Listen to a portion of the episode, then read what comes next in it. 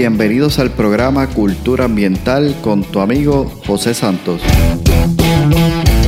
Un podcast diseñado para profesionales del control de plagas, dueños de negocios y personas que buscan soluciones y sobre todo un ambiente saludable, seguro y libre de plagas. Buscamos expandir nuestro horizonte y provocar una nueva manera de pensar y tomar acciones enfocadas en cuidar la vida y el medio ambiente. Prepárate, juntos seguiremos haciendo avanzar nuestra industria. Hola, ¿qué tal? Bienvenidos al episodio de hoy. Un gusto saludarte nuevamente. Bienvenido al podcast, tu programa Cultura Ambiental. Hoy me siento súper contento. Es un honor para mí tener un invitado especial, realmente un amigo, un mentor, y hablo de Samuel Clavel. ¿Cómo estás, Sabi? Feliz de estar aquí contigo, José. El honor es mío.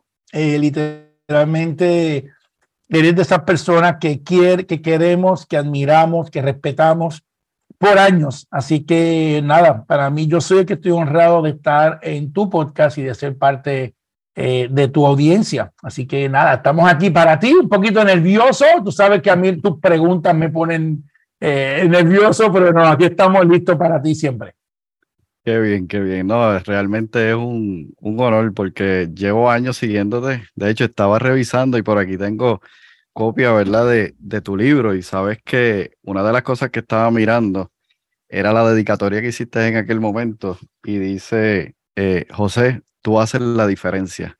Y yo apenas te estaba conociendo y te, te, te, digo que yo no tenía mucha confianza en mí mismo en que podía hacer la diferencia. Y cuando tú escribiste esas palabras y las revisaba hoy, digo, wow, Sammy prestó su confianza y me dio ese empuje que quizás en ese momento yo incluso no lo veía y tú lo hiciste por mí y hoy pues he logrado, si he logrado muchas cosas, pues ha sido gracias a ti también parte de todo este proceso. Así que para mí es un, verdadero honor tenerte hoy aquí en el, en el podcast.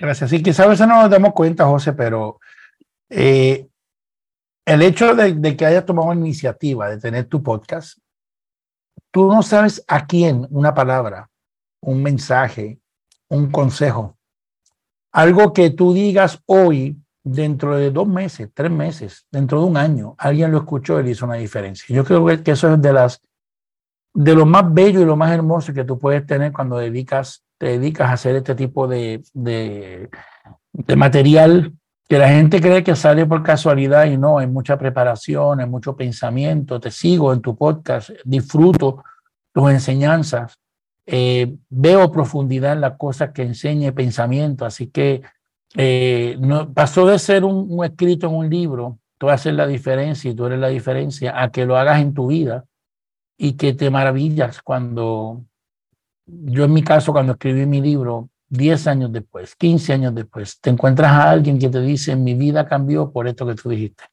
Y a la larga, ¿qué puede ser más valioso que eso? Así que te felicito por tu iniciativa de tu podcast y estamos aquí para ti, para lo que tú quieras que podamos hoy compartir. Gracias, gracias por aceptar la invitación y por esas palabras. Me gustaría comenzar, ¿verdad? Para aquellas personas que no conocen quién es Samuel Clavel, que nos hables acerca de ti, quién eres, qué has estado haciendo, cuál ha sido tu trayectoria, cómo has llegado hoy, hasta dónde has llegado. Mira, Samuel Clavel eh, es pues, alguien igual que todo el mundo, ¿no? Este, quizá a veces nosotros tendemos hasta a idealizar, no sé si la palabra ni tan siquiera existe, para hacer un ídolo o hasta y, un ideal de una persona. Y no nos damos cuenta que a la larga todos somos iguales, somos iguales, ¿no? Samuel Claver es alguien que tuvo el, un puertorriqueño, eh, orgulloso de, haber nacido aquí en Puerto Rico, criado en Puerto Rico, pero a la misma vez a veces me pregunto si hay personas que desde su nacimiento son elegidos para algo. Eh, y, y, lo digo porque cuando tú eres el que eres diferente en toda la familia, te preguntas por qué tú, ¿no? Así que Sammy era el soñador de la familia.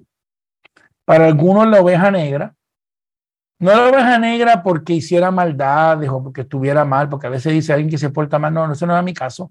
Fui alguien que siempre, gracias a Dios, pues tuve, eh, me porté muy bien y me mantuve muy recto, pero y no daba muchos problemas, pero sí la oveja negra en el sentido de que quería más, quería ser diferente, aspiraba a más, un soñador, yo me, me atrevo a decir, de nacimiento.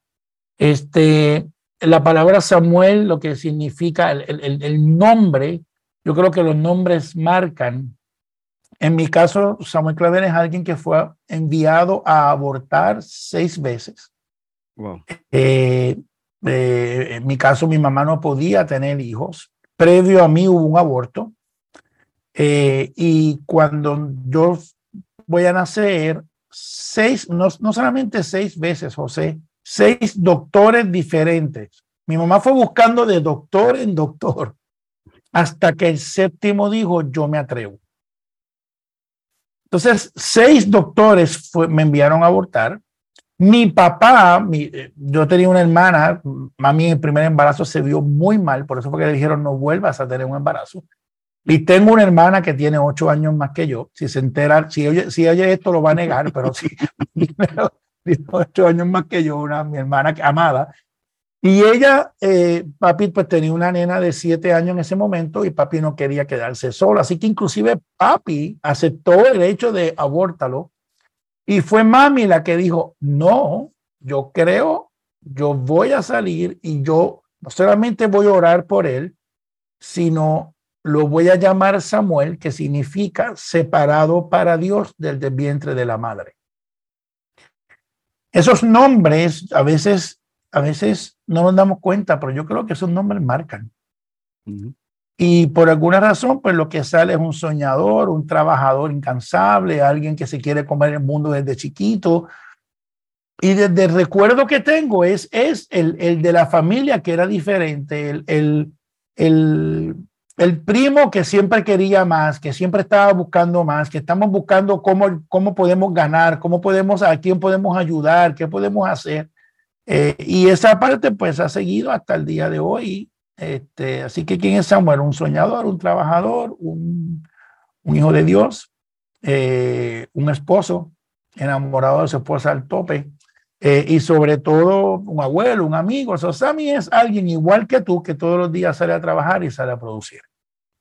¿Sientes que el conocer esa historia, eh, ¿verdad? debe haber sido tu mamá y la familia contándotela, trajo o marcó, digamos, una identidad desde pequeño ya en ti que te llevó a ser de tal manera como eres hoy? Mira, pues la realidad es que yo me entero de eso como 10 años. O sea, yo tampoco, yo me acuerdo el día que yo oigo esa conversación de fondo, ni tan siquiera me lo dijeron. Pero está una tía mía hablando, fíjate, y el, y el nene, lo bien que está, y no sé qué. Y me acuerdo que hay una tía lejana hablando con mami, y yo no sé si tú has hecho esto alguna vez, pero yo de vez en cuando me, me humeaba a ver qué, qué, decían los adultos, ¿no? Este, yo creo que todo el mundo lo hizo. Recientemente fui a ver la película Avatar y en la película Avatar veo a los nenes también humeando lo que papá hablaba y yo decía, ah, también los Avatar lo hacían. Pero en ese momento, yo me acuerdo estar humeando y estar escuchando eso y recuerdo así después ir a donde mami y decirle, mami, ¿qué, ¿qué, era eso? O sea, ¿qué tema es este? Porque sé que estaban hablando de mí, sé que estaban hablando que me habían mandado a abortar.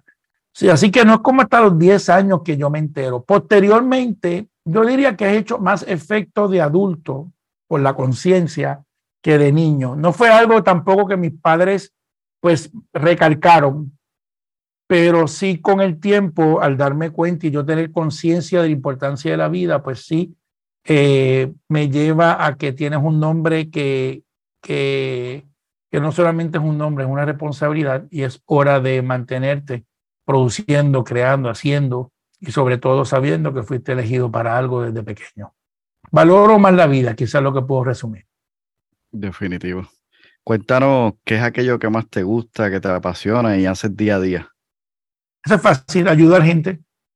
Ayudar gente. Yo, de toda la vida y ahora más que nunca en esta etapa de vida, me encanta apoyar personas a lograr su máximo. La gente piensa que es por una profesión, la gente piensa que es que Sami eh, o da seminarios o, o hace adiestramientos eh, grabados o está en, una cámara. No, no, no, ese es el Sami natural. O sea, tú estás conmigo y vamos a buscar enseñanza, aprendizaje, porque de forma natural me encanta alcanzar el éxito y ayudar que otros también lo alcancen. Eh, ¿Qué más me encanta? Eh, compartir con mi familia. Para mí no hay nada mejor que compartir con mi esposa. Eh, compartir con mis hijos. Están fuera los tres de Puerto Rico, pero hablamos, compartir con la familia. Así es que yo creo que eh, el balance se va entre trabajar duro para ayudar a otros y, y, compartir con todo el mundo. Te diría que otra cosa que me encanta es saber que no tengo problemas con nadie. Tú pensarte, si tú me dijeras hoy, Sami, ¿con quién es alguien que tengas algún problema, resentimiento, este, dolor, amargura? Y me tengo que decirte con nadie. Eh, pero han pasado cosas. La Biblia dice que la raíz de amargura a quien corrompe y a quien, a quien más le va a hacer daño a quien la tiene. Así que si ha pasado algo en mi vida, pues ha sido tan, lo he borrado tan bien que no podría ni recordarme. Que, así que, que es lo que hago diariamente, a todo el que pueda, aún con gente que no necesariamente te tratan bien o se burlan, porque todavía encuentro algunos, o, o personas que no te entienden, creo que lo mejor que puedo hacer para, ante ellos es cuando lo pueda apoyar, lo voy a apoyar, le voy a dar el máximo, voy a buscar cómo puedo eh, ser de apoyo para que él pueda alcanzar el éxito y alcanzar más en la vida. Y en esa, en esa búsqueda de, de apoyar, de ayudar a los demás, Sammy, ¿cuál es el mayor reto que ves al otro lado? O sea, de las personas a quienes le estás buscando brindar ayuda, ¿cuáles son esos retos que tienen? Que no se permiten a sí mismos, ¿verdad? Este, a aceptar la ayuda y avanzar en, su, en sus vidas. Mira, José, diría de las cosas más que más te frustra es tu ver más potencial en una persona que lo que él, él propiamente ve. Eh, a veces, nosotros, a veces no mucho, nosotros vemos una persona, todo el potencial que tiene, todo lo que podría hacer, tratamos de brindarle herramientas, porque el apoyo lo hacemos a través de herramientas, desarrollo de destreza, habilidades, pasando conocimiento. Eso es, lo mejor, eso es lo mejor que tú puedes regalar a una persona.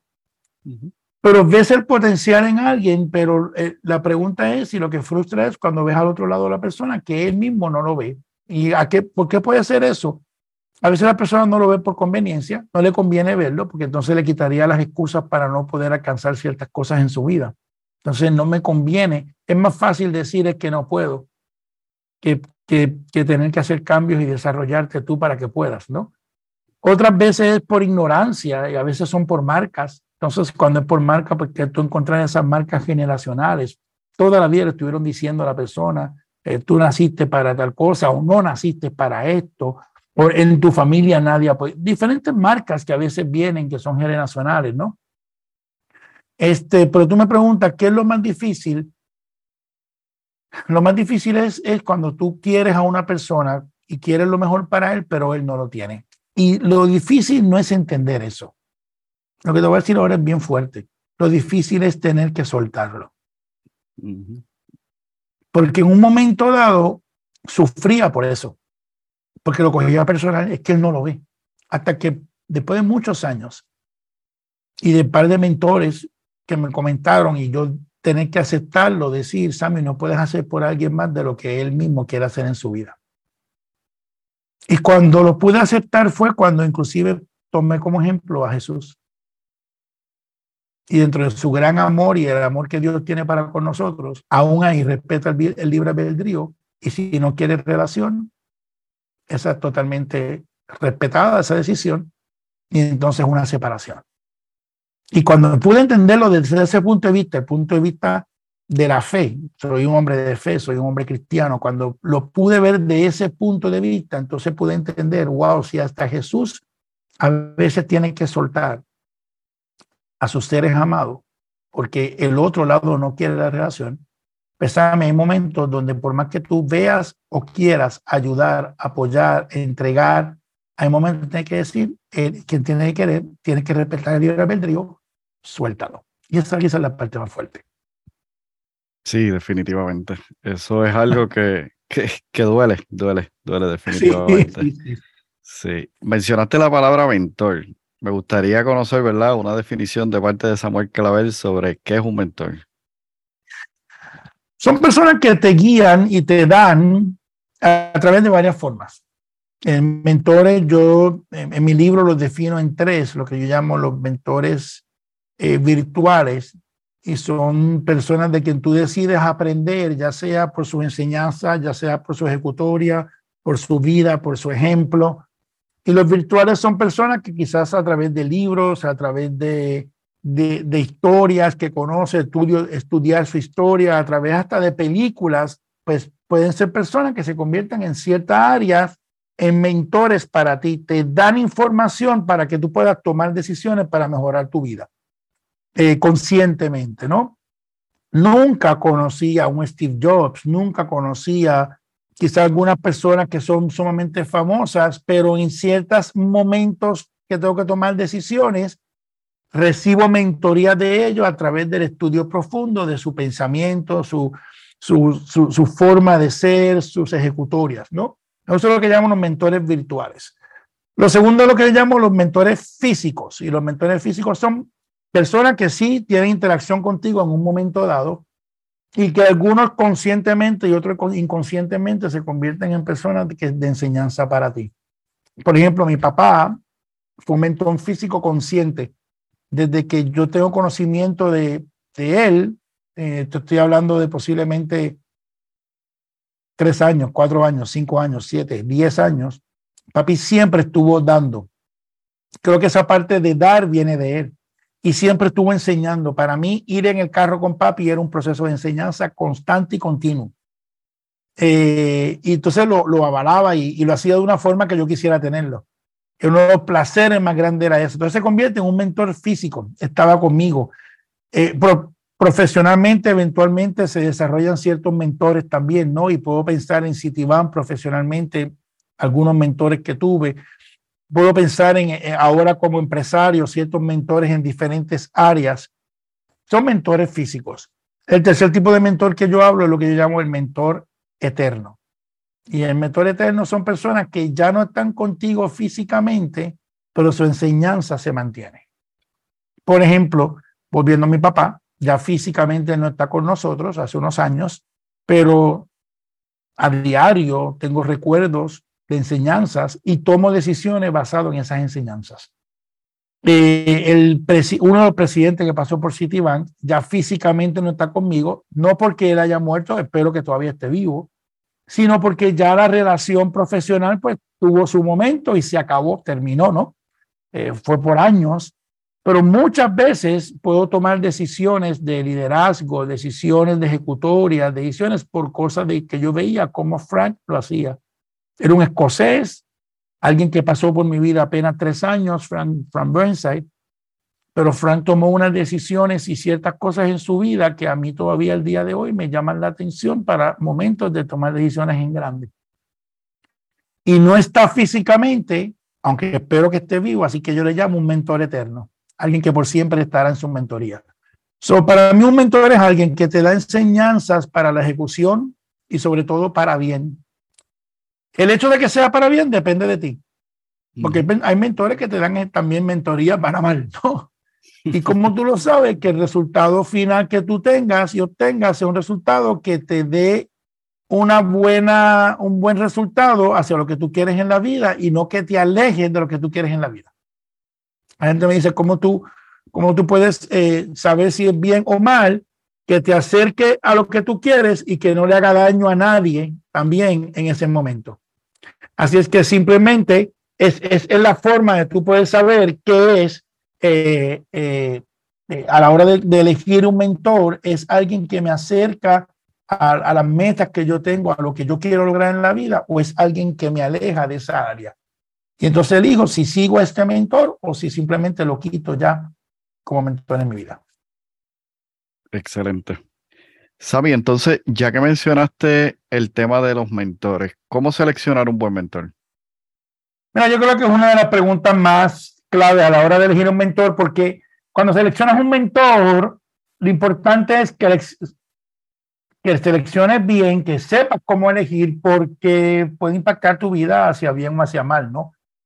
Así que no es algo que debemos de tomar a poco. A veces hasta las personas le dicen mentor a alguien que ni lo merece, ¿no? Y creen que cualquier persona que te enseñó cualquier cosa, tú le dices, ese es mi mentor. Así que yo creo que hay unos elementos para mirar y lo, y lo resumiría en cinco elementos. Primero que antes de mirar cómo elegirlo, tienes que decidir qué áreas es la que tú quieres ser mentoreado. Eh, ¿Por qué? Porque yo, por ejemplo, tengo mentores en la parte espiritual, tengo mentores en la parte profesional, empresarial, tengo mentores quizás en diversas áreas, puede ser inclusive hasta en la parte física y quiero decir fisiológica, ejercicio, etcétera. Entonces, ¿qué área es la que tú quieres ser mentoreado? Porque a diferencia de lo que mucha gente piensa, eh, no todo el mundo puede ser mentor para todo y elegir un mentor para todo. Así que, ¿en qué área es? Segundo, antes de ni tan siquiera ver eh, qué elementos debes de buscar de un mentor, debes de buscar qué resultado estás buscando. Yo creo que un buen ejercicio para todos hacer, José, es tú pensar dónde estoy hoy, dónde quisiera estar y buscar a alguien que me dé las herramientas para poder ir de un lugar a otro. Y eso es lo que tú buscas cuando buscas un mentor. Es alguien que pueda guiarte en el proceso, ya sea con el ejemplo, ya sea con enseñanza, ya sea con eh, eh, momentos separados para poder estar contigo, revisar resultados y mirar hacia dónde debes de seguir yendo. Pero primero tienes que mirar tú y eso no lo hace otra persona. Tú eres el que elige a dónde yo quiero llegar. Así que ese punto A y ese punto B es bien clave. ¿Dónde estoy es el punto A? ¿Dónde yo quiero llegar es el punto B? Y entonces, ¿cuál es el mentor que voy a seguir como modelo para eso? Entonces, una vez tengo claro en qué área quiero ser mentoreado, y segundo, ¿qué es lo que quiero lograr en esa área? Entonces es que debo elegir un mentor específicamente para esa área. ¿Qué elementos miro? Siempre digo que hay cinco elementos que debes de, mirar. El primero es que la persona tenga conocimiento del área. Cuando yo empecé a estudiar, no mentoría, sino coaching, y es algo que la gente a veces confunde lo que es un coach y lo que es un mentor. Eh, yo eh, me dedico a hacer mucha mentoría más que coaching, y quizás podemos hablar en otro momento la diferencia de eso. Pero para no salir del tema del mentor, eh, cuando yo empecé a hacer, a, hacer mentoría y cuando empezamos a estudiar el tema de coaching particularmente, se decía que una vez tú aprendes las destrezas de coaching, tú puedes ser coach para cualquier persona en cualquier área. Y con todo el respeto a mis amigos coaches, yo difiero de ese planteamiento.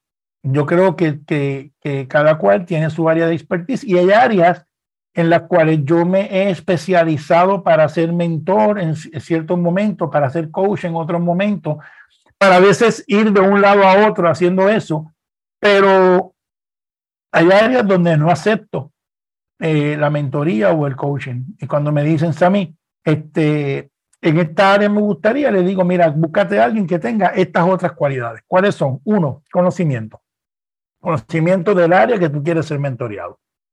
Número dos, que tenga experiencia, porque de los retos grandes, José, es que hay demasiada gente con mucho conocimiento y poca experiencia. No tienes idea, José, de la cantidad de personas que se nos acerca y nos dice que quiere, me viene a la mente jóvenes que me dicen que quieren montar un negocio de, especialmente ahora en el mundo de los influencers, de enseñar a la gente a cómo manejar sus finanzas.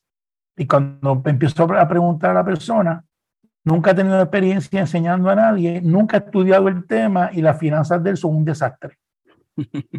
Pero dice y piensa que puede hacerlo porque leyó algún libro y entonces porque se leyó el libro de Kiyosaki de de del cuadrante del flujo, pues ya puede enseñar un experto para enseñar del área, ¿no? Así que eso se da mucho. Búscate gente que tenga conocimiento y tenga experiencia. Tercer punto es personas que tengan resultados. Porque te encontrará gente que tiene conocimiento, tiene la experiencia, pero tú no ves los resultados en ellos. Y si en el área espiritual, que tenga el resultado que tú quieres. Si en el área personal y profesional, que es el resultado que tú estás buscando. Si es en el área matrimonial, si es en el área de familia, si es en el área de salud. Alguien que tenga resultado. Tercer punto que para mí es vital. Cuarto, y este es tan importante como el, los primeros tres, yo miro personas que tengan el corazón correcto, que su objetivo sea lograr lo mejor de mí cuando me dan mentoría o que tu mentor quiera lograr lo mejor de ti y no ser él el que brille y ser él el grande. Cuando buscan mentores, mentores que tengan el corazón de aportar y de servir. Porque a la larga un buen mentor es un servidor. Entonces, mira que el corazón sea de acuerdo a tus valores, de acuerdo a lo que tú estás buscando, de acuerdo a, tus creencias y no te puede confundir. Entonces, llevamos cuatro al momento. Conocimiento, experiencia, resultados y el corazón correcto. Hay un quinto que yo pongo y es que tenga la capacidad de enseñanza. Que la persona pueda, las ideas que tenga, las destrezas que quiere impartir en ti, etcétera, tenga la, la capacidad de ponerlo en cierto orden, en cierto formato, con cierta metodología. Hay gente muy buena, de muy buen corazón, con muchos resultados, pero no saben cómo enseñar. Y no, y no pueden poner en concreto una fórmula de decir si haces esto y esto y esto, obtienes esto. So, si resumo los cinco puntos para elegir un mentor, es uno, que tenga el conocimiento, dos, que tenga la experiencia, tres, que tenga el resultado, número cuatro, que tenga el corazón correcto para poder apoyarte y número cinco, que tenga la capacidad de enseñanza. Siempre buscando una persona que sea honesta contigo, y que su único interés sea tu bienestar a la hora de, y, sea, seas tú eh, a la hora de enseñarte y de lograr tu destreza. No es, no es manipulación que sería para el bienestar del mentor, sino más bien es mentoría que es para el bienestar de la persona que está recibiendo la mentoría. Fíjate, y quien busca al mentor, supongo que tú como mentor te fijas en que esa persona también tenga a lo mejor una, no sé si decir características. Eh, lo digo con un ejemplo. Vas a invertir tiempo en una persona y te aseguras de que esa persona tenga el deseo de poner eh, el enfoque, la energía, el tiempo eh, y el corazón para dejarse guiar. ¿Cómo? Sí, lo dijiste. Sí. ¿Cómo? ¿Y vas a hacer la pregunta? Sí, básicamente es cómo o qué cosas tienes tú en cuenta para seleccionar a alguien a quien puedas entonces mentorear. En mi caso particularmente, pues nos llegan eh, muchos requests, muchas eh, personas eh, haciendo la petición de ser mentoreado por nosotros, porque es una de las partes que hacemos profesionalmente, ¿no? En mi caso particular, yo elijo a quién voy a darle mentoría y entiende que yo hago mentoría tanto a nivel empresarial, o sea, a la empresa completa, o a individuos o personas individuales. Como muy bien dice, en gran medida lo que, lo que vemos es el deseo genuino de la persona cambiar, progresar, eh, hacer algo y la capacidad de la persona de tomar acción una vez pasemos por las diferentes eh, eh, etapas o inclusive momentos de reuniones. Yo he tenido casos donde después de una sesión o dos sesiones de mentoría te das cuenta que la persona lo que quiere es cumplir con un checkmark de que yo pasé por un mentor, pero realmente no está haciendo nada, no está aplicando nada. Y algunos de ellos hasta eh, de frente o por la espalda pelean el proceso de mentoría. Y en ese caso yo llego a la empresa y le digo, mira, invierte tu dinero en otra cosa, pero no, no, no debes de invertirlo en esta persona con nosotros. Y hay personas que dan mentoría pensando simplemente en el dinero, yo doy mentoría pensando en el resultado.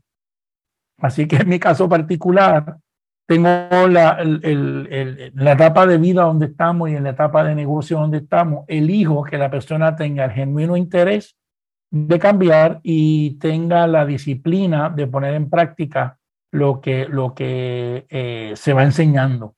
Es normal de un proceso de mentoría con nosotros salir con asignaciones, salir con procesos que, que hay que completar. Es normal el que tengamos una sesión y la próxima sea dentro de dos semanas o que tengamos una próxima sección y la próxima sea dentro de dos meses. ¿Por qué? Porque todo depende de lo que tiene que ocurrir entre medio. Yo he tenido casos de personas que han empezado mentoría con nosotros y después de una sesión se da cuenta que todavía no está listo. Porque hay muchísimas cosas que hay que hacer antes de ir al próximo paso. Y puede pasar un año. Y al año escribirme y decirme, ya estoy listo. Y entonces digo, ok, ya completaste estos procesos, completaste, sí, seguimos la mentoría entonces.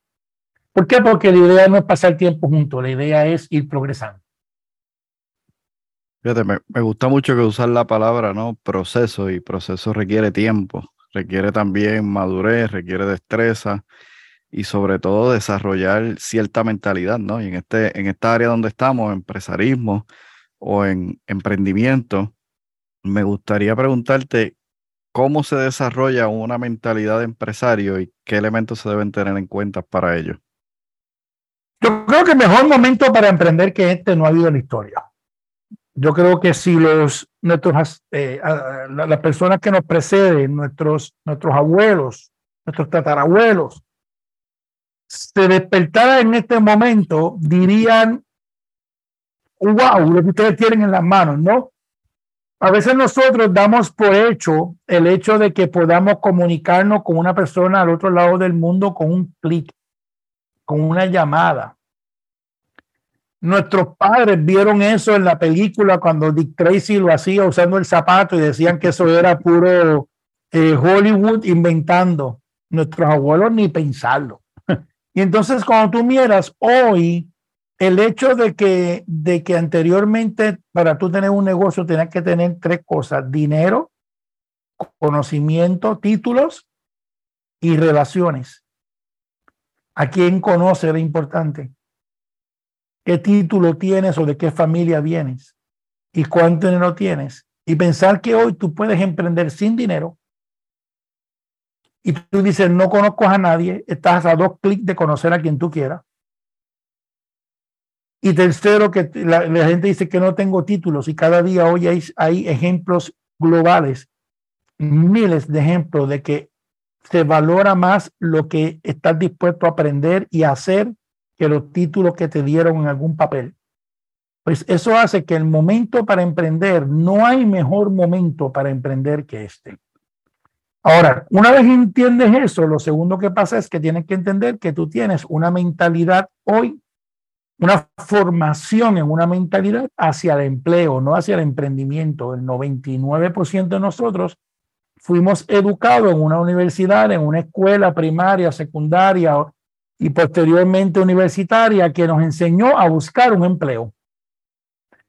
Y hay dos tipos de mentalidad, la mentalidad del empleado y la mentalidad del empresario. El empleado busca cobrar, el, em, el empresario busca crear. El empleado busca rápido ver dinero. El empresario busca crear algo que produzca dinero y sabe que no es rápido. El empleado, en el, el empleado busca evitar problemas. El empresario quiere encontrar problemas y resolverlos. Son mentalidades totalmente diferentes. El empleado por algo pequeño hasta quiere renunciar. El empresario por si, si, si las cosas son demasiado fáciles, busca cómo lo complicamos porque algo me está faltando hacer. Entonces, cuando tú vienes a ver, son dos mentes totalmente diferentes. Muchas veces, quizás me has escuchado decir que empresarismo no es una actividad, es una mentalidad. Y muchas de las empresas que hoy fracasan, fracasan porque empiezan una actividad empresarial, empresarial con una mentalidad de empleo laboral. Y entonces tú ves que al año o dos años no aguantan. Por eso yo tengo un podcast que se llama Tu mentalidad empresarial y, y, todo, y todo el podcast está llevado hacia la parte de desarrolla tu mente. Y por eso tú que me conoces, eh, José, y he tenido el privilegio que has estado conmigo múltiples veces, inclusive en mi casa, donde quiera que tú ves, y si, si esto no fuera un podcast eh, eh, de audio y fuera visual, podrías ver que hay miles de libros y la gente me dice, ¿y hasta cuándo vas a seguir leyendo? Pues hasta siempre, porque la mentalidad empresarial hay que desarrollarla siempre porque los cambios son constantes. Y lo que ayer era, lo que yo pensé que era un negocio, la gente me dice, Sammy, ¿cómo es que tu negocio lleva 22 años y sigue creciendo? Muy fácil, porque en los 22 años yo he cambiado constantemente. Y, y para nada es lo que fue en un momento dado y estoy seguro que no va a ser en el futuro lo que es hoy. Porque el empresario busca los cambios, provoca los cambios. El, empleado le teme a los cambios, lo que busca es la seguridad, lo que busca es la comodidad. Así que simplemente son dos tipos de pensamientos absolutamente diferentes. Si alguien quiere emprender, no hay mejor momento para emprender. Si alguien quiere ganar en grande, tú como emprendedor te puedes ganar en un mes lo que te ganas hoy en un año. Y más. Cuando tú escuchabas eso, yo escuchaba eso y decía, wow, ¿Será posible? Hoy nosotros hemos tenido momentos donde un año, en un mes puedo hacer lo que yo ganaba en dos años como vicepresidente de un banco. Pero anteriormente, cuando tú miras eso, esto no ocurre por casualidad, eso ocurre con un cambio drástico y el cambio drástico está en la mente. ¿Cómo fue esa, esa transición, Sammy, de estar en un empleo eh, en una muy buena posición y ahora decidir emprender? Cuando sabemos que cuando se comienza a emprender específicamente es donde más duro es el proceso, ¿no? Es como un avión cuando va a despegar que necesita como que todo ese, ese impulso al inicio. Estás cómodo, estás, digamos, eh, en esa mentalidad de empleado. ¿Cómo hiciste esa transición a una mentalidad de empresario? Dos cosas, diría que orgánica, o sea, no fue forzada, fue, fue, fue ocurriendo. La vida te va llevando a, puntos de decisión que te van despertando. Segundo, también diría que fue organizada, tampoco fue a lo loco. Me explico. En mi caso particular, la vida me fue llevando a momentos, algunos de ellos hasta fortuitos, o sea, momentos de, por suerte, porque pasó que se sentó al lado mío alguien y me, pues me puso una semilla de emprendimiento en mi mente. En mi caso particular, yo trabajaba en un banco, había alcanzado la posición de vicepresidencia, estaba desarrollando proyectos eh, internacionalmente, estaba desarrollando proyectos en Latinoamérica, en Sudamérica, había inclusive estado en India. Y en un avión, un pasajero se sienta al lado mío y empieza a hablarme de otras posibilidades. Ni sé quién es la persona, nunca lo he visto en mi vida, pero me sembró una semilla, la semilla de que podría hacer algo diferente si me atrevía a cambiar. Eso me llevó a empezar a estudiar sobre el tema de emprendimiento y a empezar a exponerme ya no solamente al tipo de adiestramiento técnico y profesional que me exponía como banquero, mi, mi adiestramiento era más hacia finanza, era más hacia desarrollo, sí de negocios, pero de negocios dentro de lo que era la banca, de negocios dentro de lo que era el, mundo financiero. Y eso me dio el hambre, esa conversación a la una de la mañana con un pasajero de un avión, empezar a leer y a estudiar y a exponerme a otro tipo de seminario, ahora de ventas, ahora de comunicación, ahora de liderazgo, otro tipo de cosas. Y quizás ocurre que gente que escucha tu podcast, este, José, y, que conoce lo que, que, tú vienes del área ambiental y de área de, del área inclusive de, de, control de plagas y otras cosas, pues se limitan a estudiar sobre eso. Y si algo yo admiro de ti es que tú siempre estás buscando sobre emprendimiento, sobre liderazgo, sobre comunicación, sobre venta. O sea, nosotros tenemos que salir de nuestra caja mental, de lo conocido y empezar a buscar otra cosa. Eh, tú mismo me regalaste un libro eh, de Víctor Hugo y, este libro, hay una parte que me llamó mucho la atención porque eh, eh, Víctor Hugo habla, y sé que lo has tenido en tu podcast, que, el mundo de lo conocido. Y, hay una, un área que estuvo bien interesante. Dice, como tú tienes la misma rutina, la misma comida, los mismos amigos, la misma cosa, y eso lo que hace es que te estanca.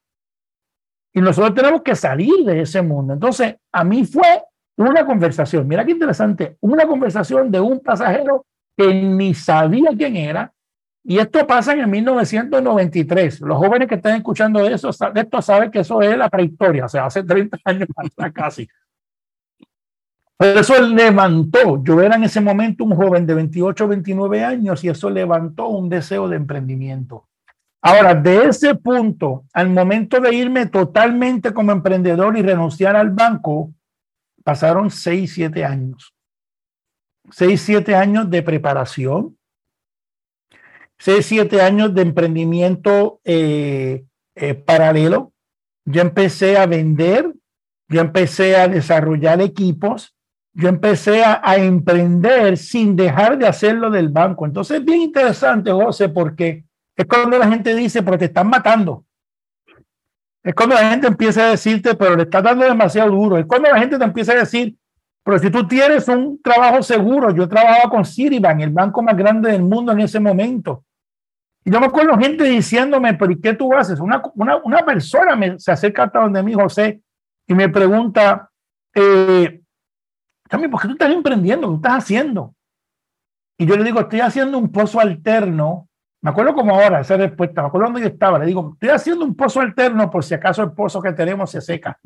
Y me acuerdo que la persona me mira y me dice, así, pero de forma bien casual, me dice, hello, Sammy, estamos en Citibank, esto no se seca. O sea, y así mismo me dice, hello, esto es Citibank, esto no se seca.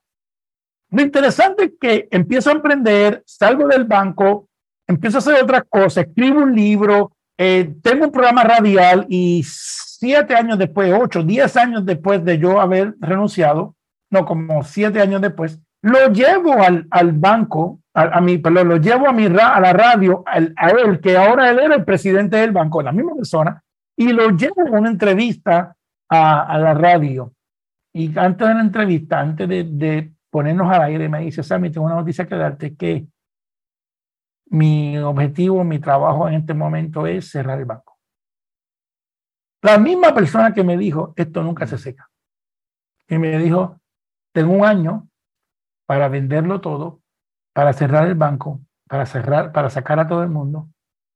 Y esa persona, que lo admiro muchísimo y, y es una persona muy buena, lo he visto brincar de banco en banco, de banco en banco en Puerto Rico. Lo he visto ir a otro banco muy grande que también cerró, e ir a otro más que también cerró. Y si alguien que escucha sabe lo que estoy hablando en Puerto Rico, saben que en los últimos años han cerrado, qué sé yo, 10, 15. Y él ha pasado por cuatro o cinco de ellos. Y no es porque lo cierren porque él está, es que el mundo está cambiando.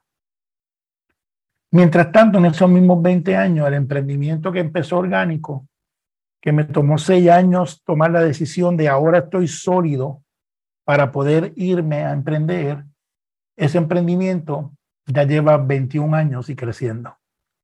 So, yo me, atrevo a decirte que como ese proceso es prepararte. Y si me permite, José, ¿en qué áreas tienes que preparar? Me viene a la mente. Tienes que prepararte, número uno, financieramente. De lo contrario, es hacer un, brin un brinco al vacío.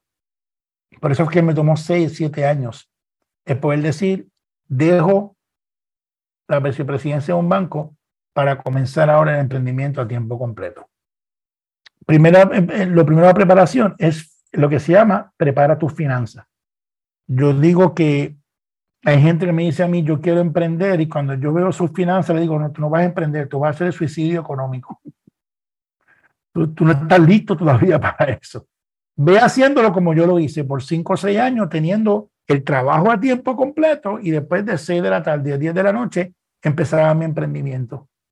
Y alguien me dice, pero eso es muy duro, créeme que vas a tener que trabajar más duro cuando lo dejes todo. Entonces va a ser de, de 6 de la mañana a 10 de la noche. Pero, pero es eso. Número uno, prepara tus finanzas. Número dos, prepara tu familia. La familia tiene que saber que vas a tener que trabajar muy duro y que cuando empieza el emprendimiento, al contrario de lo que la gente piensa, no se trabaja menos, se trabaja más.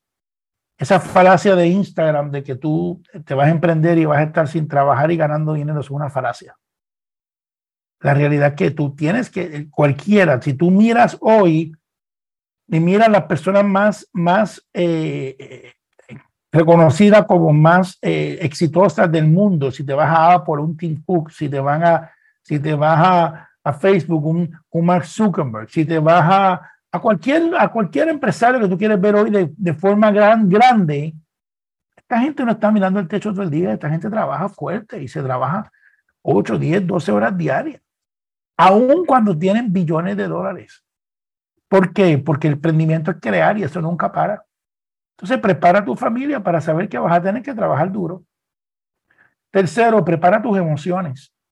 Porque hasta ahora, cuando, había em, cuando tú trabajabas para alguien como empleo, las emociones diarias del emprendimiento de clientes, cancelaciones, cambios en la economía, cambios en tus finanzas, etcétera, las manejaba el dueño y no tú. Ahora cuando tú das el brinco te toca a ti manejarla. Entonces tienes que trabajar esas emociones para tú saber que no puedes salir corriendo. Tienes que ahora enfrentarlo y tienes que enfrentar los ciclos de los negocios que todos tienen. So, prepara tu finanza, prepara tu familia, prepara tus emociones. Yo creo que inclusive tienes que tener una preparación mental previa. Y la persona que quiere emprender tiene que tienen que empezar a estudiar de ventas, de comunicación, de liderazgo, de manejo de equipo. Tienen que empezar a, estudiar pero profundamente todos estos temas financieros, qué, qué es, qué es costo, qué precio, qué es eh, un conocimiento básico de contabilidad. O sea, tiene, tienes que empezar a estudiar sobre esos temas para entonces poder pensar en un momento dado hacer emprendimiento, manejo del tiempo. Eh, de las cosas que más ocurre es que la persona se va a, por su cuenta y se encuentra en su casa y no sabe qué hacer y se queda viendo Netflix en lugar de ponerse a trabajar. Y una de las cosas que los emprendedores tienen que entender es esa estructura de que tú todos los días trabajas y que tú te levantas a trabajar, aunque sea inclusive de tu casa, pero te levantaste a trabajar. Y de las cosas que más encontramos gente que fracasa porque no saben crear una disciplina de trabajo constante. Tienes que preparar tu familia, que tú no estás desempleado, porque tan pronto tú empieces, la gente cree que tú tienes tiempo libre y ahora a ti te piden que busques a los primos, que busques a los sobrinos a la escuela, que seas tú el que vayas demandado y el que lleves a, tu mamá al supermercado. En el momento que tienes que decir, no, yo estoy trabajando. Ah, no, pero tú, no estás con, con un negocio propio. Sí, pero requiere una disciplina de que requiere un tiempo. Así que Toda esa preparación hace falta. ¿Cómo fue después eso? Fue un proceso que tomó años y llegar hasta hoy, hasta donde estamos hoy, desde el año 93, que empezó esa semilla de liderazgo, se cumplen ahora en julio 30 años de ese proceso y todavía hoy estamos ajustando, creciendo y cambiando. Wow, proceso, tiempo y cambio. De hecho, el concepto de tu libro es sobre el cambio. ¿Qué nos dirías sobre cómo manejarlo y enfrentar los cambios, sobre todo hoy día que los cambios son como que tan dinámicos y constantes. 15 de, de marzo, 15 de, abril, perdón, 15 de abril del año 85 fue mi primer día en Citibank. Era un muchachito de 19 años empezando a, en mi primer trabajo más bien profesional, ¿no? Ya yo había terminado mi universidad, terminé muy joven, no era mi primer trabajo, yo trabajaba antes, pero era en tienda vendiendo. Soy músico, así que vendía pianos en una tienda y me voy a una entrevista en Citibank, terminaba mis estudios y Citibank nos toma. No recuerdo nada de ese día. Recuerdo que pasé el día entero en recursos humanos. Es lo único que recuerdo. Recuerdo la oficina donde estaba y recuerdo una frase de la directora de recursos humanos. Más nada. Una frase. Recuerdo cuánto me iban a pagar, esa parte de me recuerdo. Y recuerdo una frase del director de recursos humanos. La frase fue, en Citibank lo único que no cambia es el cambio. 18 años estuve en Citi y te diría que lo que nos permitió comenzar en el área de centro de cómputo como gerente de centro de cómputo con 19 años de edad. Y 18 años después estar como vicepresidente a cargo de proyectos globales e internacionales fue el no solamente saber que había cambios, sino abrazar el proceso para aceptar y comprometerme con los cambios. Si hablamos de los cambios, es algo que siempre, siempre ocurre. De hecho, mientras tú y yo estamos en esta entrevista y la persona que está escuchando esto, la persona que empezó a oír este podcast no es la misma que va a este momento tú me dices, ¿qué cambió? Bueno, fisiológicamente cambiaste totalmente. Tus, tus eh, órganos, tus, tus células van en un cambio constante. No te das cuenta, pero está pasando. Pero inclusive mentalmente, si has puesto atención a lo que todos estos podcasts y toda esta información da, y este particularmente, la idea es que tu mente cambie, tu mente se expanda, tu mente quiera lograr otras cosas. Así que el cambio es tanto físico como mental. ¿Por qué la gente eh, es reacia a los cambios? Porque pues, somos educados a buscar dos cosas, comodidad y seguridad. Cuando el mundo allá afuera no es cómodo, tienes que salir todos los días a provocar algo y no es seguro. ¿Quién se atreve en su sano juicio hoy decir que tiene un trabajo seguro? Nadie. Eso no existe el día de hoy. Antes, si tú trabajabas para el empleo, para el gobierno y eras empleado del gobierno, tenías un trabajo seguro. Eso ya no existe. Hoy existe algo de que vas a estar ahí por el tiempo que ellos que otro decida. Así que dado eso, entonces vienen las etapas del cambio. Y yo normalmente las etapas de cambio las divido en seis. La primera es, lo normal es negación. Y es decir, no puede ser. Y, donde la persona simplemente niega que está pasando un cambio. ¿Sabes cuánta gente se queda en la negación? Y se queda en el no puede ser, no está pasando, eso no me está pasando a mí. Tan pronto tú quieras y puedas pasar de la negación, sal de ahí. La segunda etapa es lo que se llama el rechazo. Es el que ya sabe que sí, ya dice, bueno, sí está ocurriendo, pero con sus actos lo rechaza. ¿Qué significa? No quiere cambiar. Entonces, sé que está ocurriendo, pero mis acciones rechazan el cambio que está pasando. Decido quedarme así Veo a todo el mundo cambiando, pero yo rechazo cambiar. Y yo digo, se vale estar en negación, se vale estar en rechazo, porque es natural. Lo que no se vale es quedarse ahí. Tienes que irte a otra etapa. La tercera etapa es lo que yo llamo la exploración. Y cuando tú empiezas a mirar y a darte cuenta y déjame ver cómo es. Es cuando tú dices, es nuevo para mí, pero déjame aprender, tantear, mirar un poco, intentar. Estás explorando eso nuevo que la vida te enfrenta. Entonces vas entrando ya, mirando, viendo que no es tan difícil. Para entonces entrar a una parte que se llama aceptación, es la cuarta etapa. Y en la aceptación es cuando tú dices, ¿sabes qué? No es tan malo. Es más, ¿sabes qué? No hay reverso, no hay para atrás. Esto, este cambio se queda. Es cuando tú aceptas en la vida lo que está ocurriendo y dices, no lo, provoqué, no lo provoqué yo, pero tampoco lo voy a pelear. Es la aceptación. Para entonces ir a la quinta etapa, que es cuando entonces empiezo a comprometerme con el cambio. Y el compromiso con el cambio es cuando empiezo a hacer las cosas necesarias no solamente para aceptar el cambio, sino inclusive para provocarlo a mi favor. Es cuando ya que estamos ahora en la parte tecnológica, pues ya no rechazo la tecnología, sino ahora inclusive la abrazo y voy a comprar los mejores sistemas, los mejores equipos, lo mejor, porque los metemos de todo, con todo. Ahora estoy comprometido con eso. Y en esa etapa donde empieza la última etapa, la sexta, que se llama reconstrucción. Y la reconstrucción es cuando tú empiezas a construir un nuevo futuro. Hacer, es cuando ya no cambia el mundo, ahora cambias tú con el mundo. Y es cuando el mundo va hacia allá, económico, familiar, social, y tú vas con ese mundo hacia donde el mundo va. Y, y esa trama es bien bonita. Lo importante es que tú sepas en cuál de las seis te encuentras tú.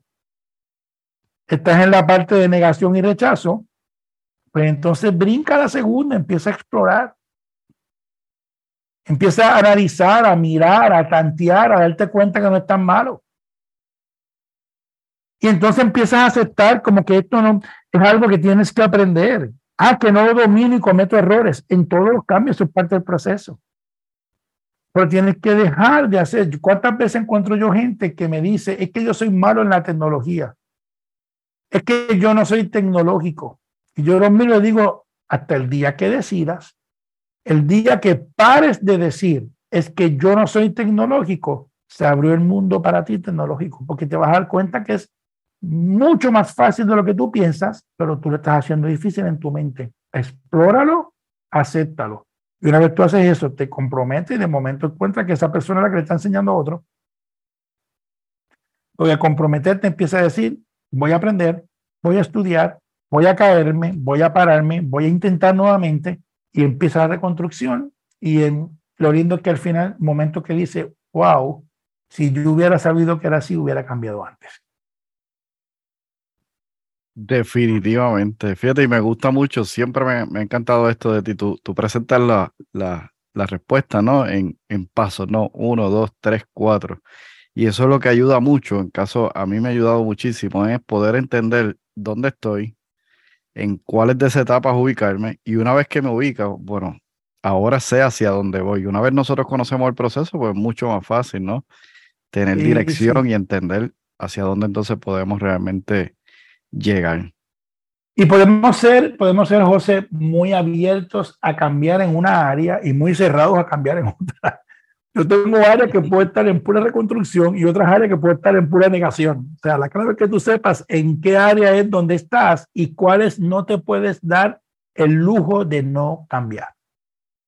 Definitivo. Yo creo que ahí está la clave. En cuáles de ellas no te puedes dar el lujo. Hay, hay elementos o áreas en nuestra vida que es imprescindible, ¿no? Este poder, poder hacer un cambio. Hace unos días hablaba con mi hermano y yo le decía, fíjate, nosotros vamos creciendo y físicamente crecemos.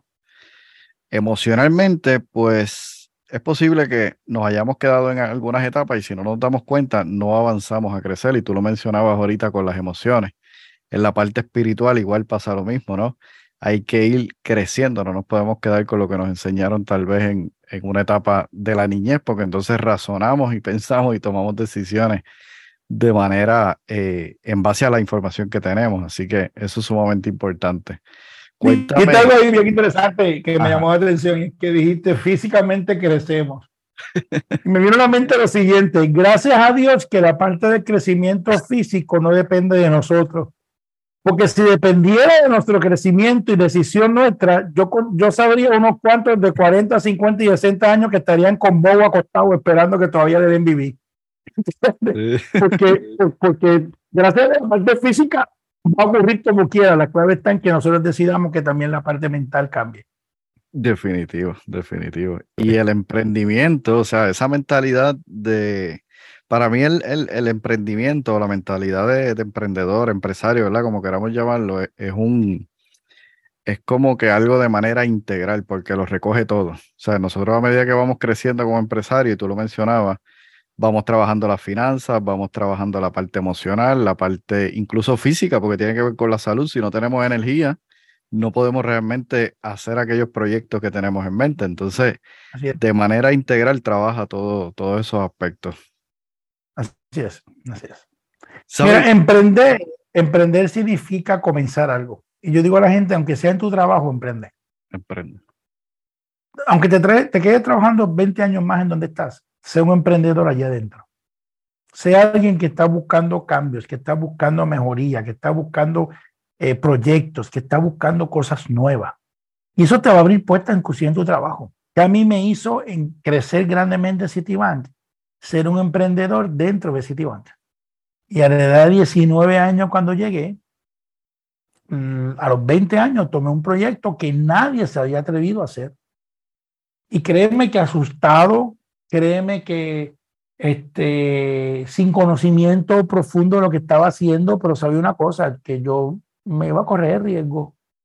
Y era un proyecto que costaba 2 millones de dólares y a un muchachito de 20 años que se, y la gente me dice, ¿cómo te dieron un proyecto de 2 millones de dólares? Era fácil, más nadie lo quería.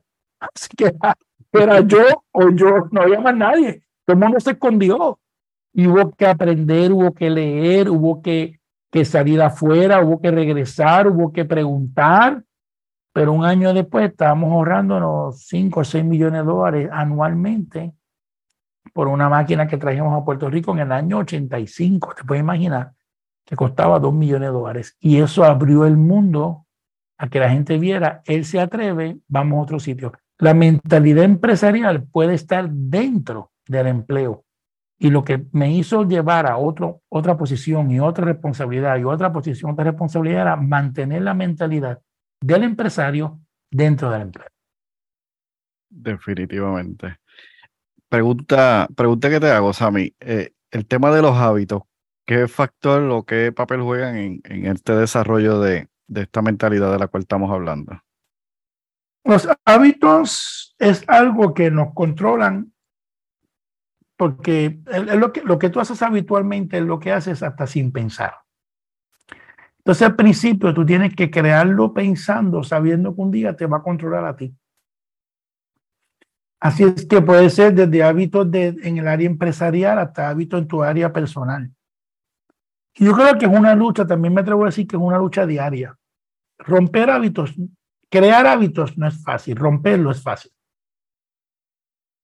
crear hábitos, pues toma tiempo, porque requiere que al principio sea forzado. Con el tiempo se convierte en algo eh, natural, que, sale naturalmente. Romperlo es fácil porque los buenos hábitos por lo regular cuestan tiempo, enfoque, esfuerzo. Eh, eh, tienes que estar deliberadamente haciendo algo. Entonces siempre te va a estar llamando la distracción, siempre lo cómodo va a ser, siempre va a ser más cómodo no hacerlo. Y por eso es una persona que puede estar tres años enfocado en ejercicios y lo rompió por una semana y de momento ya no fue una semana, ahora lo rompió, lo rompió por un año. Y te digo por experiencia propia. Así que nos ha pasado a todos. Puedes estar cinco años enfocado en una buena alimentación y de momento un arroz con habichuela y, y, y, un buen lechón hace que nos desviemos totalmente, porque siempre es más fácil y regresamos otra vez a donde estábamos. So, diría que es algo vital, no fácil, pero que, que hace falta. En, en, la parte laboral, igual el, el, el tener disciplina de horarios, el tener disciplina de trabajo, el tener disciplina de, de metas y ponerte metas y luchar por ellas, o sea, es un proceso. Y son hábitos que todos sabemos que tenemos que hacerlo, pero lo difícil es que hay que hacerlo. ¿Entiendes? La parte difícil es que hay que completarlo.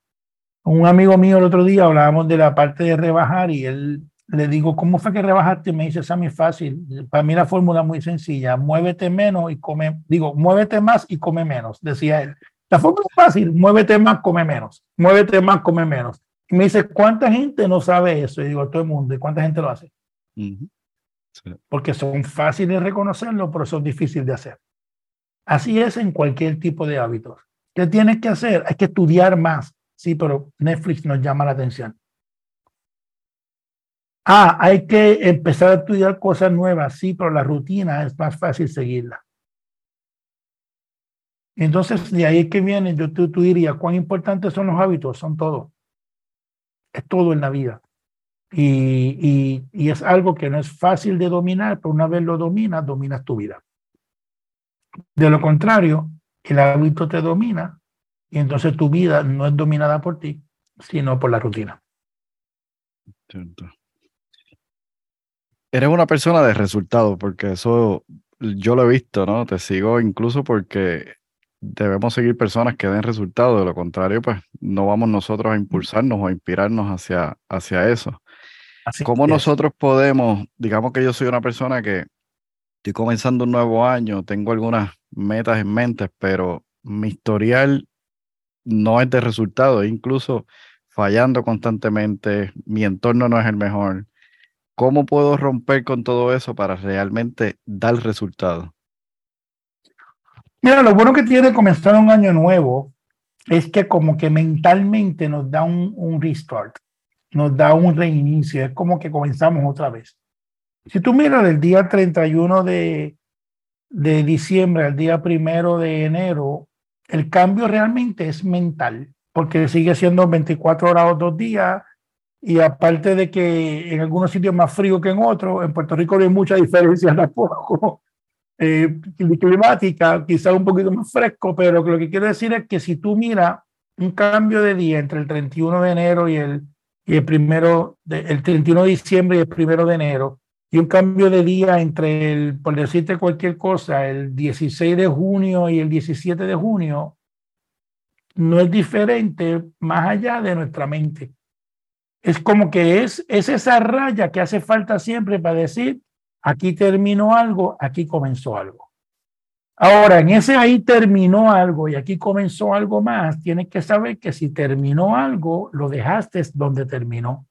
Y a veces hay recuerdos, a veces hay fracasos, a veces hay caídas, a veces hay situaciones, a veces hay hasta eh, forma de mirarnos nosotros mismos y estima y ojalá el día primero de, eh, de, enero no sea que comenzó un nuevo año, sino tú decidas que comenzó un nuevo tú, una nueva persona.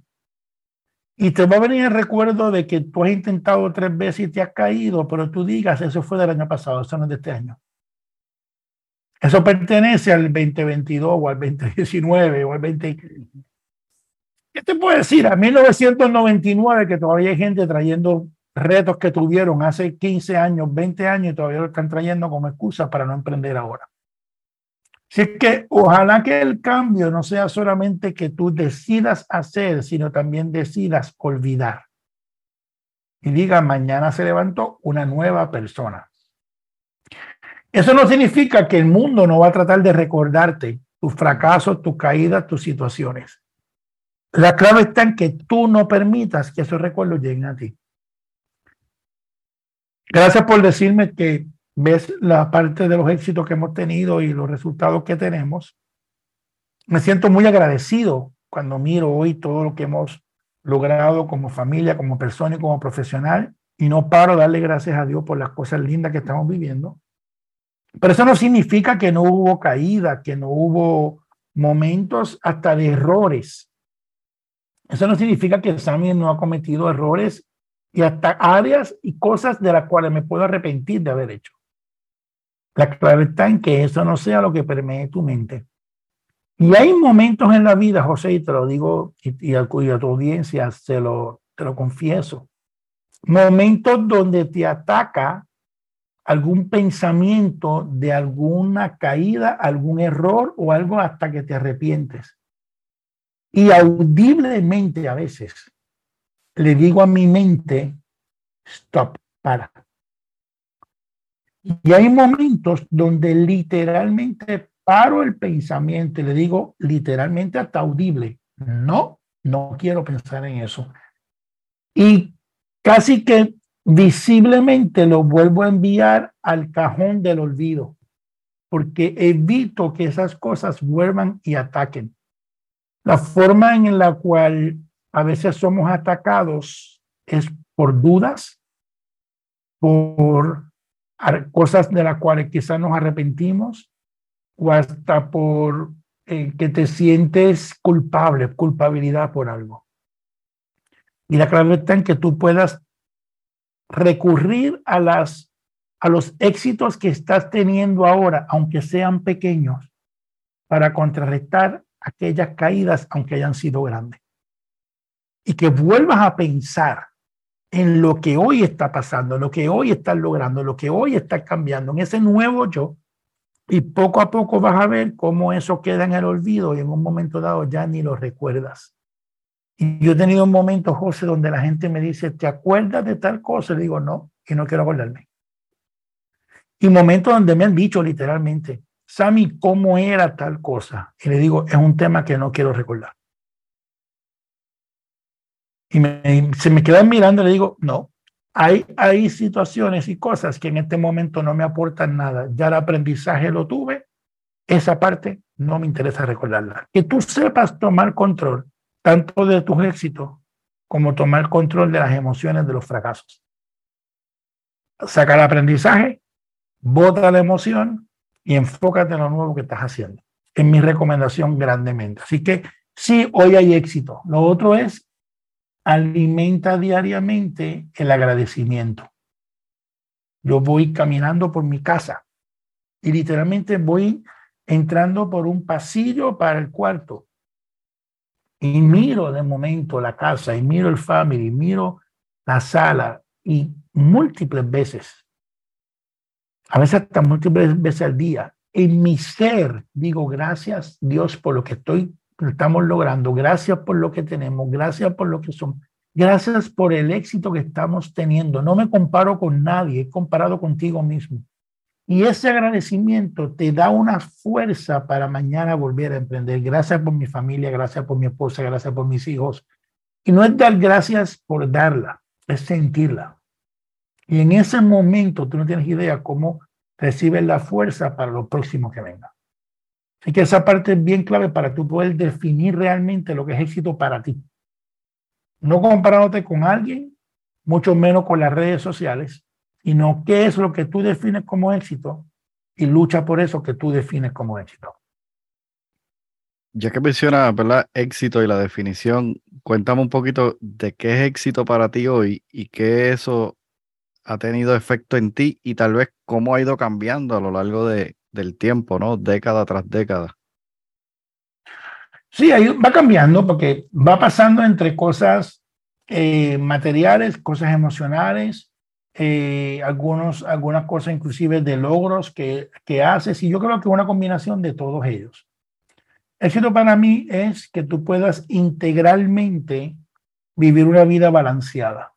¿Qué quiere decir? Para mí yo la balanceo en siete cosas. Familia, eh, tu parte finanzas, la parte física, quiero decir salud, eh, tu fe, fíjate que todas las pongo con F, esa, esa la, la, primera cuatro, o sea, tu parte financiera, tu parte de familia, tu parte de finanzas, tu parte espiritual, yo le llamo la fe.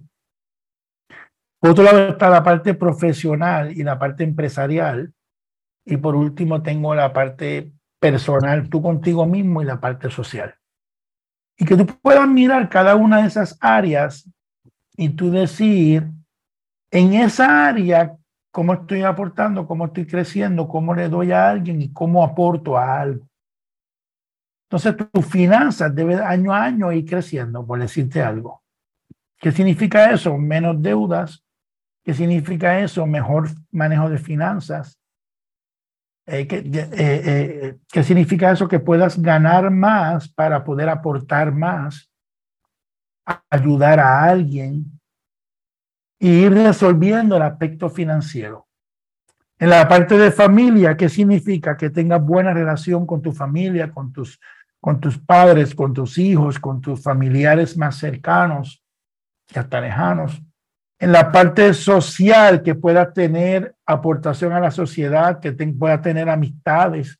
Entonces tú ven por cada una de estas áreas que yo vi a nivel profesional, que tú puedas saber Hoy estoy aquí y estoy trabajando para alcanzar algo más. Eso para mí es éxito.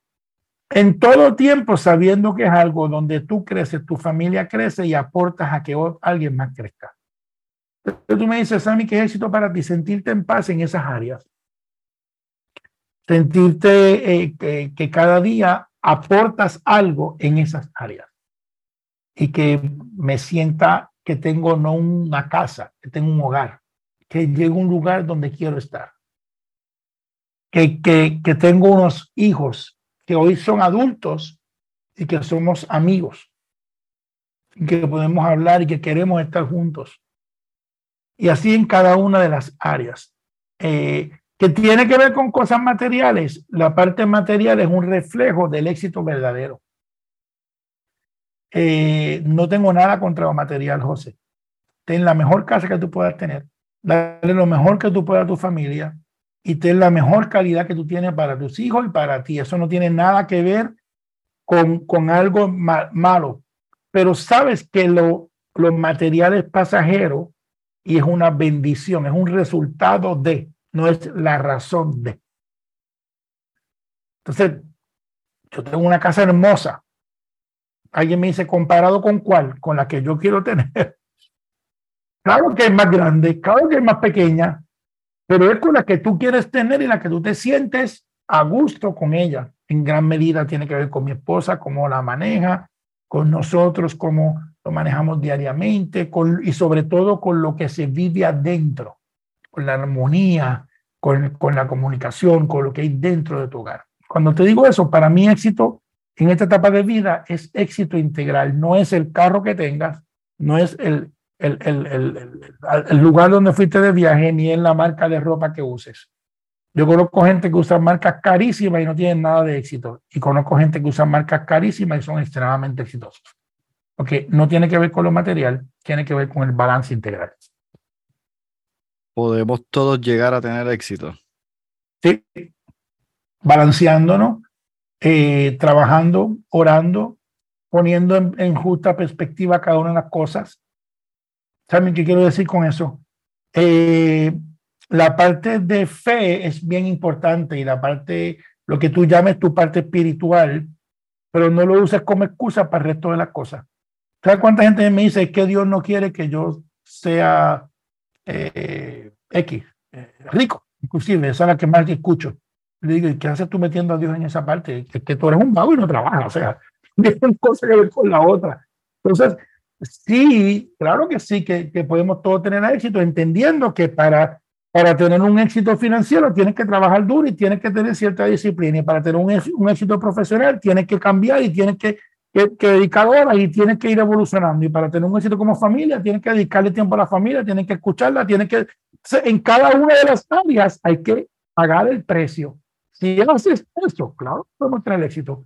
Si no estás dispuesto a pagar el precio en alguna de las áreas, pues en esa área no vas a ser exitoso. Definitivamente, definitivo. Sabe, ya nos estamos acercando al final de, de nuestra entrevista, que la verdad me la estoy pasando súper bien. Estoy, me siento tomando aquí un, un, seminario contigo, ¿no? Sigo aprendiendo, aunque muchos de estos conceptos ya los hemos ido viendo en, en algún otro momento, pero siempre hay oportunidad para, para seguir aprendiendo. Me gustaría, me gustaría preguntarte, o sea, hacerte una pregunta en este momento, pero quiero extraer, ¿verdad? Un, un pedacito para entonces darle paso a la pregunta un pedacito de tu libro. Y es que me llamó mucho la atención, lo marqué en el momento que lo leí y buscando y repasando para esta entrevista, dije, contra esto es un texto extraordinario. Y dice, el verdadero objetivo de la vida no es el tiempo que vivimos ni lo que acumulamos, sino lo que dejamos a la humanidad cuando se acaba el tiempo que nos toca vivir en la tierra. Ciertamente, uh -huh. la vida es corta y más cierto aún es que la cantidad de días que vivimos en este planeta es irrelevante. Nuestra verdadera responsabilidad es dejar un legado, fabricar para otros, trascender en el tiempo con, con nuestro aporte. Y la pregunta aquí es, ¿cómo nosotros empezamos no solamente a emprender, a desarrollar una mentalidad para nosotros tener beneficios y resultados, sino que eso se convierta en algo que realmente sea trascendental, es decir, que deje un legado. Sí, yo creo que eh, a veces nos enfocamos demasiado en lo que hemos hecho y no nos damos cuenta que nosotros somos un punto en el paso de la humanidad. Eh, realmente cuando te das cuenta, cada día más tú escuchas a la persona decir, wow, pero qué rápido se fue este año. Y, y, y de momento tú oyes que dice, oye, pero qué rápido se fue la década y de repente escuchas a tus padres o a tú mismo empiezas a decir, pero qué rápido llegué a los 40, 50, 60. Y, hoy escuchas a nuestros padres decir, o abuelo, qué rápido se fue la vida. Y que te darás cuenta que esto es un punto dentro de todo lo que es la humanidad, ¿no? Ahora, eso no significa que ese es el único tiempo que tienes para dejar algo. Quizás el mejor ejemplo de esto lo puedo dar con mi papá. Eh, mi papá no tuvo el privilegio que yo tuve de tener un buen padre, una excelente familia. Papi nace y a los 10 meses su padre muere. De hecho, no existe una foto de mi abuelo. Así que papi nunca supo cómo era físicamente su abuelo, su papá. Y yo, mi abuelo. Nunca lo vio no solamente que nace y a los 10 meses muere, sino que a esos 10 meses es cuando empieza. Papi nace en 1927, a los 10 meses muere su papá, él queda huérfano, y en, en ese momento, en 1928, comienza la Gran Depresión, y por los próximos 10 años hay una carencia total y absoluta de todo, inclusive de comida. Papi pasó por experiencias de niño y de adolescente que yo nunca pasé. El no tener ni para comer, no una vez, no tres veces al día, no dos veces al día, sino ni tan siquiera una vez al día. Entonces, dado eso, viviendo en un mundo de extrema pobreza y sin recursos, está expuesto a muchas cosas. Así que de alguna forma la comida no aparecía, pero el licor sí. Y los seis hermanos que él tenía, siete hermanos, seis varones, se, se, alojan en la parte de la calle, el licor, los vicios. Y papi decide, mi papá decide a los 14, 15 años, y contaba él que él tomó esa decisión de 15 años de decir, de mí en adelante, esta parte clave, mi familia va a ser diferente los clavel de mí en adelante van a ser otros. Y él decide ponerse a autoestudiar. Mi papá hablaba un inglés excepcional, que lo aprendió él con un diccionario. Cuando digo aprender con un diccionario es, toma una decisión y papi se leía los diccionarios página por página. una página. La enciclopedia se la leía página por página. Entonces fue una decisión de decir, yo voy a cambiar y va a cambiar mi familia. Nunca lo vi usando licor, nunca lo vi ningún vicio, nunca lo vi hablando malo, nunca lo vi más que haciendo una cosa, trabajando, haciendo el bien y haciendo lo correcto. Entonces, cuando nosotros nacemos, ese fue el ejemplo que nos dio. Tengo el privilegio de que cuando él se retira, después pasa años retirados y cuando mami finalmente fallece, mi esposo y yo lo traemos a vivir a nuestra casa. Entonces, mi privilegio fue que los últimos cuatro años lo pasé conmigo, él lo pasó conmigo. Y estaba en nuestra casa, vivía con nosotros, compartíamos todos los días. Y llegó el día donde pues partió. Y ese día, cuando fuimos a entregar sus cenizas, a donde tenemos tanto las de él como las de mami, las que algún día estarán las mías también. Ese día que estaban allí, yo me acuerdo que estaban mis hijos. Estaban los hijos de mi hermana. Estaba mi hermana también. Básicamente algo muy íntimo, mi esposa, mi cuñado. Me acuerdo que mi única frase fue decirles, aquí estamos trayendo los restos de la persona que cambió la familia entera. Y miré a mis hijos, miré a la familia y le dije, no lo dañemos. No olvidemos eso. Entonces, ya de eso, José, han pasado seis años. Pero el legado que él dejó, es más, ya no han pasado seis, ya han pasado ocho años. Pero el legado que él dejó continúa. Legado de ser honesto, ser transparente, hazle bien a todo el mundo. Trabaja duro por lo que hace y apoya a quien tú puedas. Hasta el último día, literalmente, papi se levantaba a ir a comprar comida por la mañana para llevarle a ambulantes. Todos los días. Todos los días. Él salía, compraba comida para llevarle de ambulantes.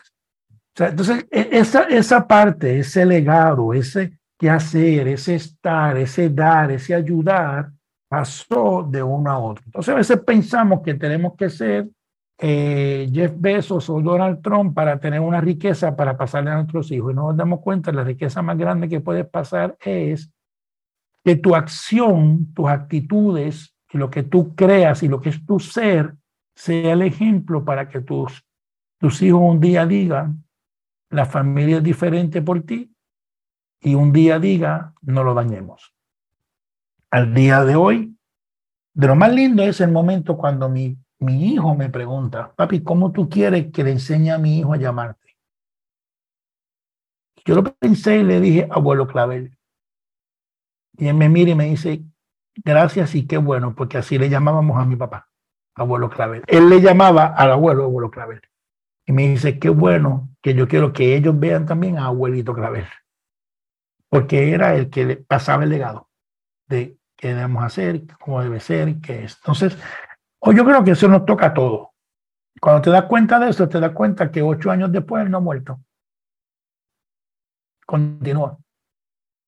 Y si continúa, te das cuenta que posiblemente décadas después o hasta generaciones después todavía está. ¿Por qué? Porque fue el que hizo que todo cambiara. Y todos tenemos esa oportunidad en las manos. Si estás consciente, trabajas para ese legado. Si no estás consciente, entonces otro deja un legado en tus hijos y en tu familia, pero perdiste la oportunidad de que fueras tú. Wow, tremendo. Definitivamente es hora de construir un legado. Saben, ya finalizando esta maravillosa entrevista, ¿qué mensaje te gustaría dejar a nuestra audiencia? Eh, que sea lo mejor que tú puedes ser, que aproveches cada minuto, que te sientas eh, agradecido de Dios de un día más, que fabrique, como dice mi libro, cómo fabrico mi queso, que te vayas a fabricar, que te vayas a hacer, que te vayas a crear, eh, que simplemente no, no te, don't settle for less. En, en inglés, en español sería, no te, no te acostumbres o no permitas que sea menos, no te acostumbres a menos, eh, sino que sea cada día tú digas, sabes que yo hoy me acosté contento porque di lo máximo que puedo dar. Eh, eso para muchos es un cliché, para otros es un mensaje de motivación, para otros es la forma de vivir. Para mí no es un mensaje de motivación el, buscar lo óptimo cada día. Para mí no, no es un cliché el pensar en que mañana va a ser mejor. Para mí es simplemente una forma de vivir y eso es lo que hace y lleva a que mañana realmente sea mejor. Y a cada uno lo que puedo decir es que el 2023 sea el momento de tomar decisiones de decir, se quedó el pasado, se quedó los errores, se quedó los fracasos y llegó el momento de construir el mejor yo que pueda construir. Y si, si esta entrevista logró que una persona tomara una decisión de cambiar su vida radicalmente, tu podcast hizo otra vez la diferencia en alguien para decirle 2023 va a ser mi mejor año. Yo lo creo, José lo cree y por eso estamos tomando el tiempo aquí para que tú también lo creas y lo construyas. Así es, así es, lo creemos y es posible simplemente poner la acción donde ponemos la palabra, ¿no? A trabajar duro. Así es. ¿Dónde te conseguimos si alguien quiere contactarte, buscar? Por todas las redes sociales, por las redes sociales busca Samuel Clavel y nos vas a encontrar en Instagram, en Facebook, en, nos vas a buscar en, nos vas a encontrar también en YouTube con nuestro podcast, video podcast, se llama Tu Mentalidad Empresarial. Puedes poner Tu Mentalidad Empresarial en YouTube o puedes poner Samuel Clavel y a través de los podcasts, eh, puede ser a través de cualquiera de las plataformas de podcast, por Spotify, Apple, Google, las, que, las más conocidas. Eh, nuestro libro a través de Amazon lo puedes conseguir directamente, como Fabrico mi queso, o audiolibro a través de samuelclavel.com y los cursos que tenemos a través de samuelclavel.com, diagonal masterclass. Ahí tienes todo lo que son nuestros masterclass. Hay 14 cursos para ti y creando cada día más para que puedas tener. Excelente. Sabi, gracias por esta entrevista. Bendiciones. Gracias, hermano. Bendecido eres. Gracias por permitirme ser parte de tu, de tu podcast y te deseo lo mejor contigo y y a todas las personas que siguen cultura ambiental, el mejor ambiente que puedes crear es un ambiente de éxito para ti y para tu familia. Excelente, gracias, Sabi. Has escuchado el podcast Cultura Ambiental. Para más información visita nuestra página web culturaambientalpr.com. Allí encontrarás información sobre este tema y sobre otros temas de interés. Cultura ambiental, impactando la industria del control de plagas.